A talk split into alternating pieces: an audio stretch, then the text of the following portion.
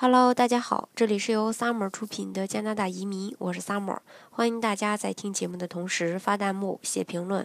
想了解更多移民资讯，请添加微信幺八五幺九六六零零五幺，或关注微信公众号“老移民 Summer”，关注国内外最专业的移民交流平台，一起交流移民路上遇到的各种疑难问题，让移民无后顾之忧。今天呢，跟大家来分享一下一个。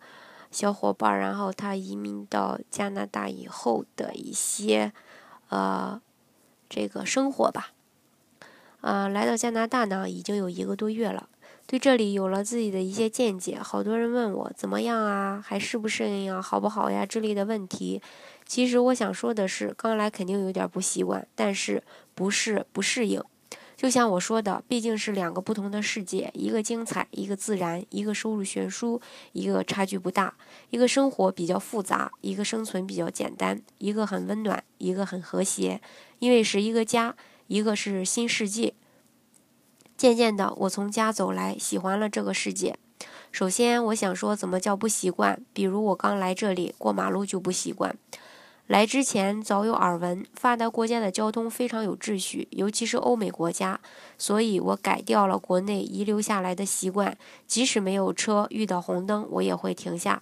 但是不习惯的是，如果有的路口没有交通灯，我还是打算给汽车让路，因为在国内习惯了，你不让路就是对生命的挑战。但是到了加拿大，我才发现这里的车都是让人的，可能后面已经有一排的车都停下了，第一个呃，司机用手示意我先走，我才恍然大悟，不能耽误了。再这样谦让可能会导致交通堵塞，人没过去，可能会有越来越多的车为你停下来。人文方面，就像加拿大就像是个联合国，什么人都有，但又不像美国，不同的种族都过一样的生活。好像是一个世界大熔炉。加拿大是提倡保持各自民族的习惯，鼓励大家过各自的节日，展现自我的特色。感觉这可能就是中国所说的和谐社会吧。这里真的是什么肤色的人都有，白色、黄色、棕色，民族的头饰、服饰都不同，各种种族混杂。这里的犯罪率很低，每个人可以保持个性自由。但是再怎么自由，也不能侵犯别人的自由，特别是人身攻击。这里没有死刑，就像你没有权利剥夺别人的生命，但是可以通过法律来制裁犯人。再说说这里的自然环境吧。我来的当天是半夜，第二天一早就急着出去看看，而出门就是满天的飞鸟，鸽子大的像鸡，好像胖的飞不起来，还能看到一种漂亮的雪鸽在空中歌唱，仿佛很享受这里的生活一样。这里的蓝天，貌似在我还是孩童的时候才在国内见过。路边有几棵松树，还有松鼠的出没。更让我惊讶的是，这里的松鼠不怕人，我要给它吃的，它反而更加接近我。这点和国内的松鼠有所不同，因为我在国内也喜欢去看松鼠，但是很难近距离看到，就是因为它们的警觉性太高。有一点需要注意，从国内大城市来的人在这里可能会感到有些落差。因为中国这几年的发展速度是世界瞩目的，高楼大厦、各项设施也都是日新月异。而这里除了当趟的建筑比较高、比较新外新以外，都是像农场一样的三层小楼，而且街上很少见到人，和国内的热闹相差相比差得远了。但是交通很好，公交车遍布每条街道，连线当趟的地铁。总之，这里以绿树蓝天白云取代了国内的高楼大厦林立。有些人喜欢北京、上海这样的大都市，而加拿大这里就算是世外桃源吧。提到收入，早先国内有这个印象，出国的人都有钱，国外好赚钱，好像都出去淘金子一样。可能国内改革开放前和改革开放初期应该还是这样，但是我在改革开放初期出生的这个八十八零后。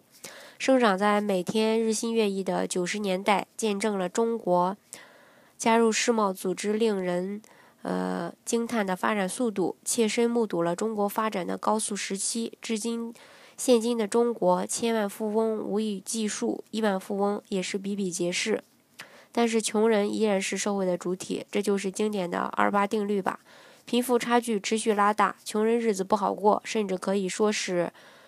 国富民穷，而在加拿大这里，穷人是不会为孩子、为子女上学、去医院看病这些事儿而烦恼，因为国家有非常好的福利制度，有钱人的税收是非常高的，这些税收是用来保护穷人的，这样才是有持续的发展。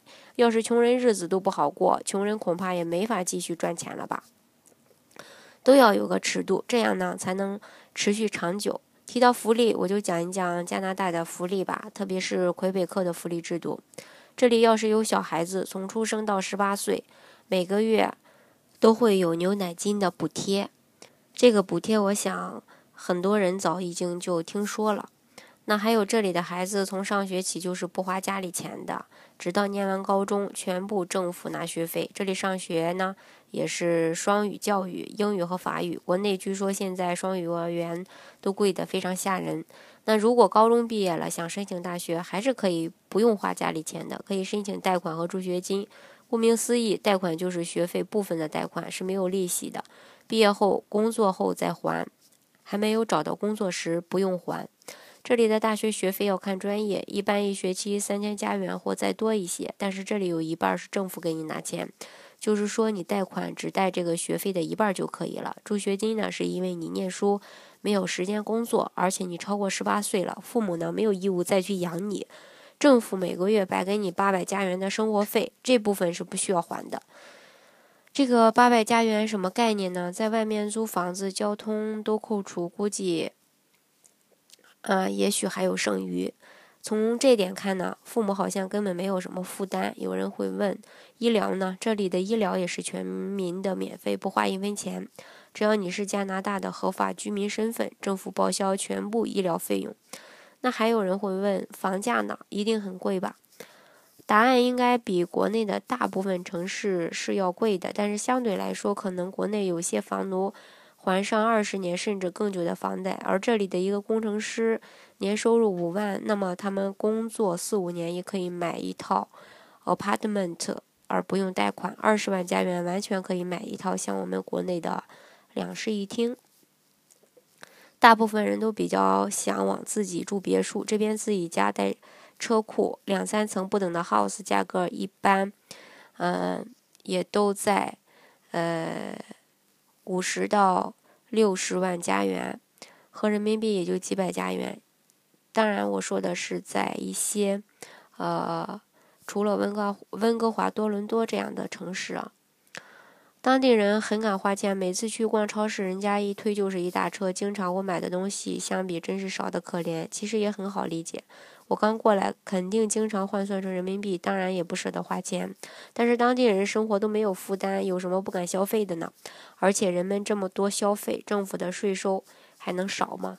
这里还有一个福利叫社会救济金，主要针对银行存款低于一千的真正的穷人。一个家庭政府会补贴，呃，一千二百加元每个月。其实常常都花不完，我都想我替我们国内的穷人都哭了。当然，加拿大呢还有很多其他比较好的地方，当然也有不好的地方。这个主要还是看自己，呃，怎么去看待这个问题，最终移民的目的是什么。好，今天呢就跟大家来分享一下朋友的一些去到加拿大的，呃，所见所闻吧。呃，如果大家想具体的了解加拿大的移民项目的话呢，欢迎大家添加我的微信幺八五幺九六六零零五幺。或是关注微信公众号“老移民 summer”，关注国内外最专业的移民交流平台，一起交流移民路上遇到的各种疑难问题，让移民无后顾之忧。